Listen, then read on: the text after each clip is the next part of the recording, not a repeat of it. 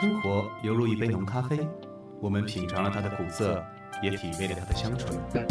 苦恼太多，也许是我们的胸怀不够开阔；幸福太少，也许是我们还没有细细品味。晚安，地球人，属于地球人的情感世界。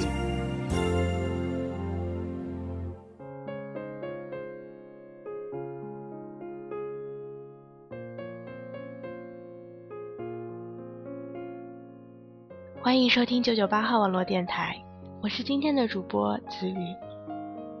走你走过的楼梯，等一场看不到的花期。今天我们就来讲一个关于一见钟情的故事。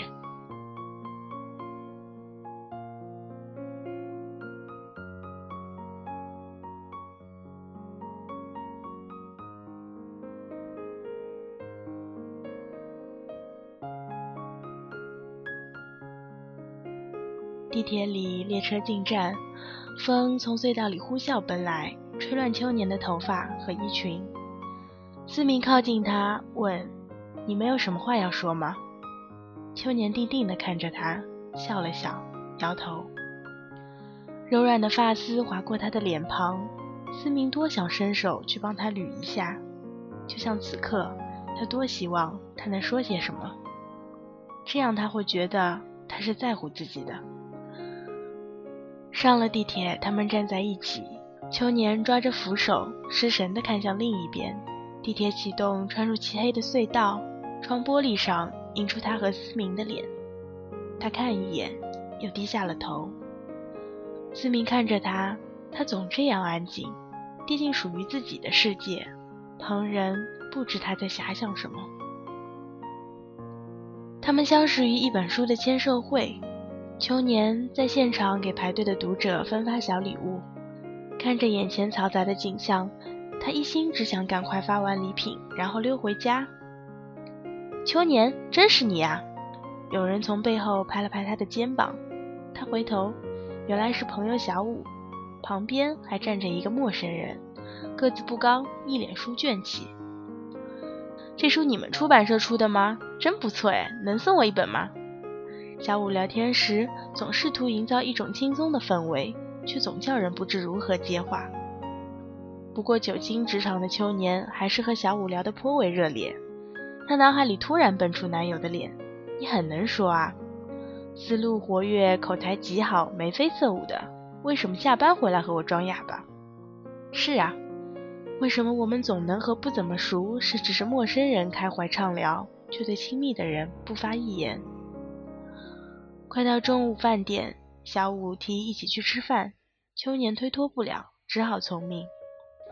吃饭的时候，他们不知怎么提到另一本书，那本书也是我们出版社出的，还是我负责的。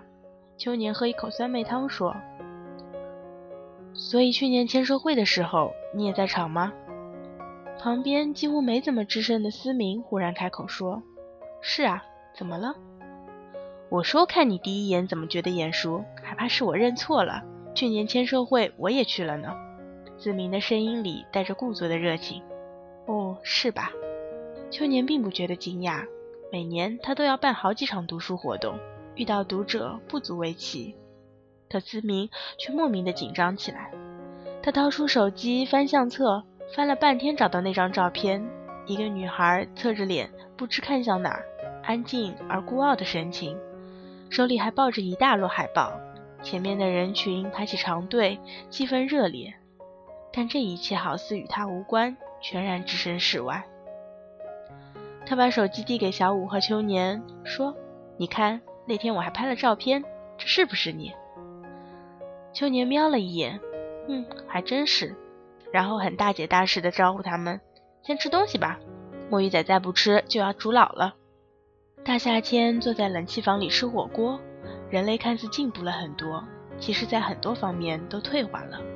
比如语言，不工作的时候，秋年很不善交际，只好招呼吃东西，这样就不用说话了。思明也沉默了，他不敢相信竟然会第二次与这个姑娘相遇。萍水相逢以后，仿佛一个向左走，一个向右走，绕地球一圈，又遇上了。茫茫人海里，冥冥中的缘分。隔着火锅腾腾的热气看美人，思明一阵阵激动。这是上天何等的眷顾！还记得去年的签售会上，那个给读者解答疑问时笑容满面、一个人站在角落里安静而冷漠的姑娘，她身上仿佛有种特别的吸引力。思明想上去和她说说话，可她不敢。她觉得她就像河边的一只翠鸟，任何细微的声响都会惊吓到他。于是躲在另一个角落里，举起手机偷拍下他的样子。可能因为紧张手抖。第一张拍虚了，只好又拍了一张，心脏剧烈的跳动，仿佛要从喉咙里跳出来。他仓皇地逃进洗手间，捧起一把冰凉的自来水洗脸。他清醒过来，我要去和他要电话。这个没谈过恋爱的男人在心里给自己打气。可是当他回到活动现场，他却不见了，眼睛像放大镜一样排查了几遍，都没有他的身影。他失落极了。像使出浑身解数也连不上 WiFi 信号时的沮丧。接下来几天，他都有些恍惚，怀疑是自己的幻觉。只有看见手机里的那张照片，才能确信，在人海茫茫里，他对她一见钟情。一见钟情。在课堂上，同学们曾讨论过这一爱情现象，他嗤之以鼻。那不过是荷尔蒙作祟。爱情如此圣洁的字眼，岂容动物本能亵渎？老天最爱捉弄人，你越不信什么，他越安排你遇到什么。听说这就是宿命。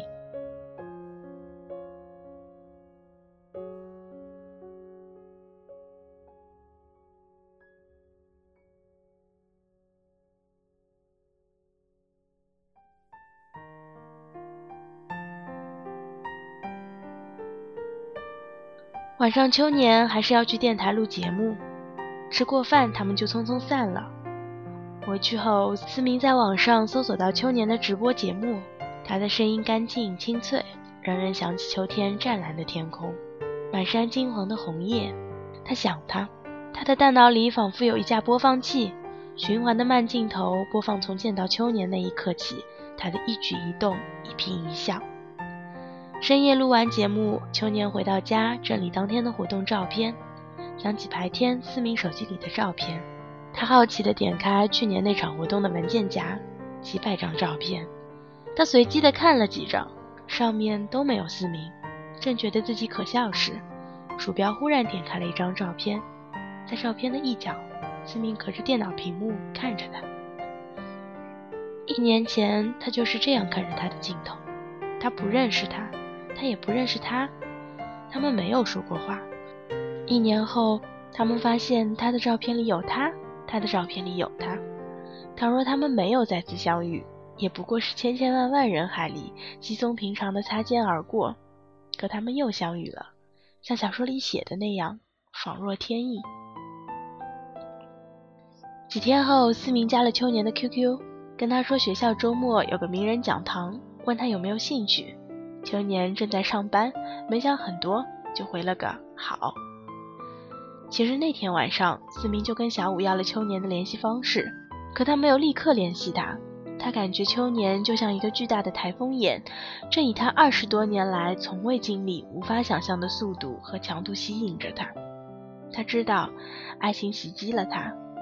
他狂喜之余，竟是无穷无尽的害怕。他怕自己无法遏制的爱上他，但他却不爱自己。他怕，即便上天眷顾，给了他们第二次相遇。却仍逃不脱错过的命运。思明胡思乱想了很多，像个多愁善感的怀春少女，克制了几天，他才联系秋年，假装平淡又故作热情地打了一大段的字。隔了一会儿，秋年才回复了一个好字。他觉得自己受到了冷落，寻思他也许今天心情不好，所以不热情。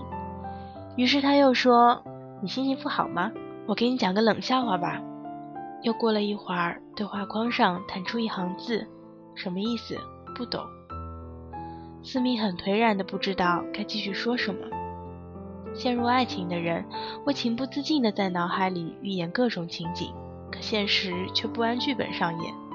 于是爱着的那个人患得患失，被爱着的那个人却觉得莫名其妙，就好像两个人一起跳舞，不在同一频率就会踩脚。周末，秋年如约去了思明学校听讲座，一同去的还有小五。讲座很精彩，但后半段秋年趴在桌子上睡着了。他睡着的样子安静的像只小白兔，思明心里也小兔乱撞。如果以后人生的每一天早晨一睁眼就能看到他睡在身旁，该有多好！讲座之后，他们仨在学校里逛。期间，思明接到导师的电话，得去处理一个急事。临走，他说：“顶多一个小时我就回来。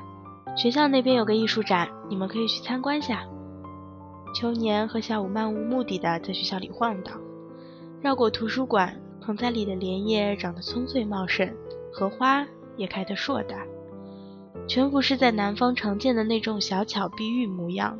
但秋年还是觉得新奇，他从没见过一所学校里养过莲，还养得这样好。他们走累了，在一条长凳上坐下聊天。你跟你男朋友怎么样？小五问。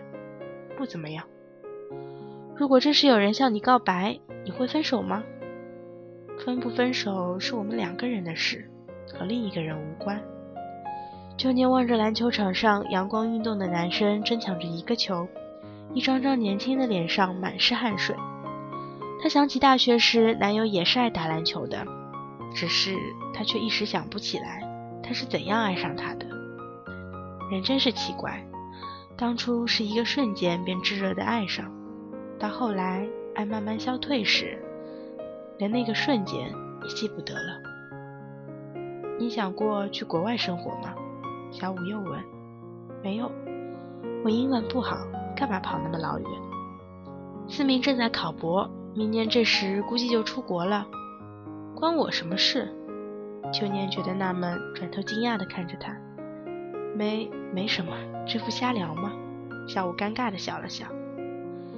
夜色渐渐垂下来，蝉鸣也歇了，草丛中的蚊子也出来活动了。大概是因为暑假，唐大的校园显得格外的空荡。秋年心想。如果自己在这所学校里读书，肯定天天迷路。他可是出了名的路痴。他扑哧地笑出声来，觉得自己也傻里傻气的。秋年非常喜欢校园氛围，可当年考研因为英语离国家线差两分而被刷。工作后还在学校附近租房子住了两年，和男友常常回学校食堂吃。他曾自嘲他们就像断不了母乳的婴孩。想到这里，秋年才意识到。和男友已经六七年了，日子过得这样平淡客气，男友居然也没提分手。她想，大概这世上有一种默契，叫懒得分手。四明忙完回来找他们，正看到秋年站在艺术楼的台阶上，抬头呆呆地望着星空。他转过头来，没头没脑地问了一句：“你觉得今晚会有月亮吗？”小吴吵闹着：“都饿死了，谁还关心月亮？”他是那样一个冷漠孤独的人，却冷不丁露出一丢丢天真温柔，像绒绒的触角，挠得思明心痒痒。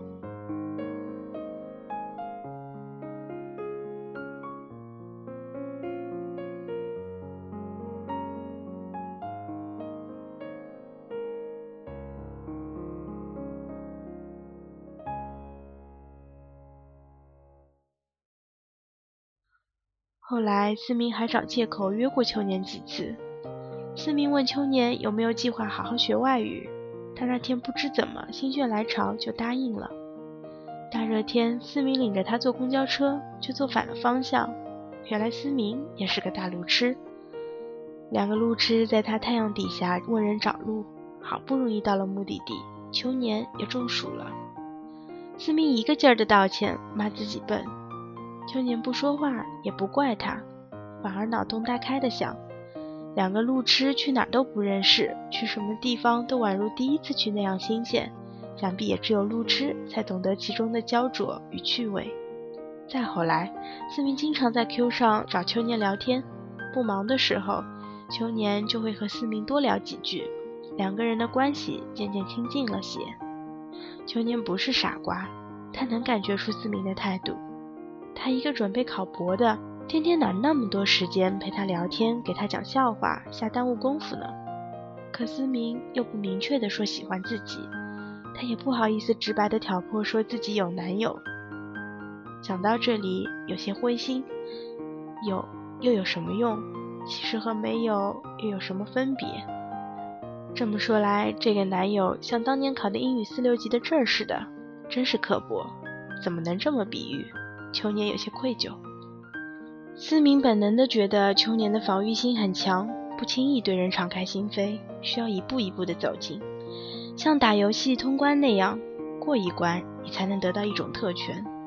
按理说，走进秋年的心应该是很有成就感的事儿，可是思明却有种预感，秋年的心根本是个无底洞。他仍然不知道他在想什么，他要什么。不管怎样，思明都决定告白了。七夕那天，思明兴致勃勃地跟小五说了自己的计划，问小五觉得如何。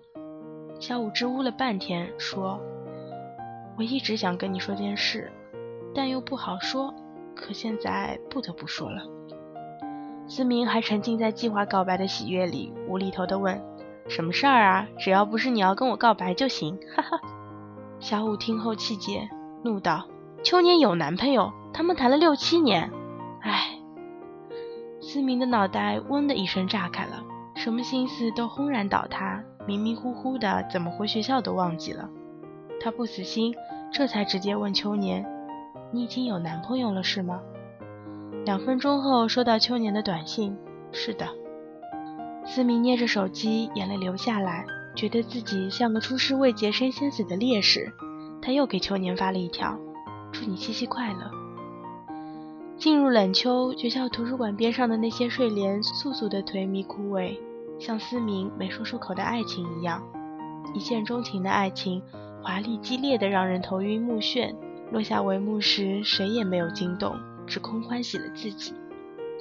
思明站在艺术楼的台阶上，想起他回眸婉儿：“你觉得今晚会有月亮吗？”很长的一段时间里，思明再也没有找过秋年。两人处于互不打扰的状态，他不知道他在忙什么，他也不知道他的处境，像回到原点，从不曾相识。也许在受到挫折的时候，他们曾同时仰望星空；也许在心情愉悦的时候，他们曾同时微笑。思明还会想秋年，有时会冲动的想去找他，跟他说分手吧，和我在一起。可每当这时，都会有另一个声音浇灭他的冲动。他都没说过喜欢你，只要想起秋年，他脑子里就一片乱麻。他多么希望秋年也像自己一样备受相思之苦，唯有这样，他的苦才是值得的。他试图在秋年的微博上寻找蛛丝马迹，却没有任何的收获。他的微博上只有工作内容，连秋年分手的事儿都是从小五嘴里得知。思明欣喜若狂，连忙给秋年发了个短信：“你分手了。”他抑制不住的激动，差点就发成“祝你分手愉快”。过了很久，秋年才回了短信：“嗯，都几个月的事儿了。”几个月？思明心想：“乖乖，你让我白受了几个月的相思之苦啊！你分手了怎么不跟我说？为什么要和你说和你无关的事儿？”怎么和我无关？你分手了，我就可以追你啊！你不是要出国吗？好好准备吧。思明才反应过来，他没想过要和他在一起，而现实也是，他们怎么在一起呢？再过几个月他就要出国，四五年后才回来，他凭什么要他等？他凭什么觉得他会等？他有什么资格？用什么身份？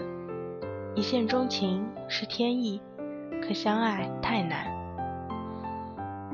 地铁到站了，秋年笑着说：“那我先走了，再见。”我送你。思明说：“再过几天他就要出国了，他约秋年吃顿散伙饭。”秋年欣然赴约。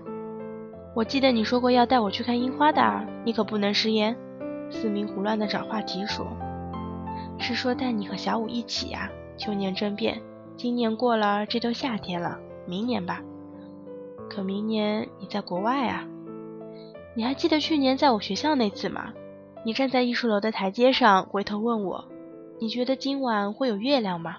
我后来常常去那个楼梯那儿，看晚上会不会有月亮。傻瓜，秋年抬头望天，三环路上灯火通明，照得跟白天似的。天上什么都没有，别说月亮，连个星星都没有。思明忽然一本正经地对秋年说：“还有个问题问你。”秋年不明所以，呆呆地问：“什么？”你太不配合了，怎么不说爱过？思明尴尬地说。秋年才反应过来是思明开的玩笑，却怎么也笑不起来。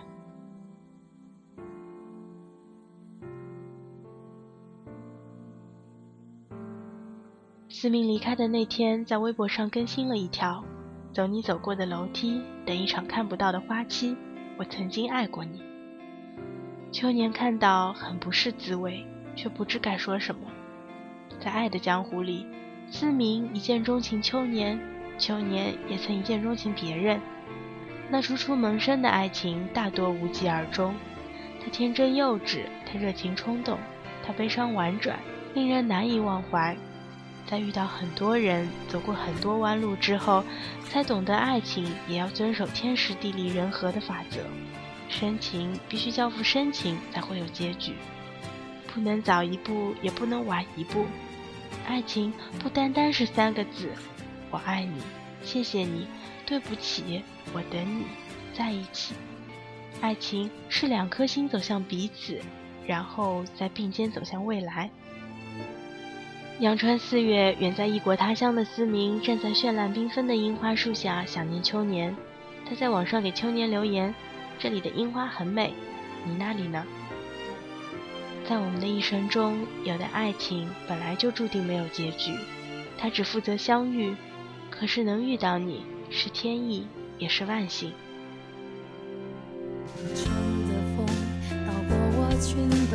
雨停了，天显得好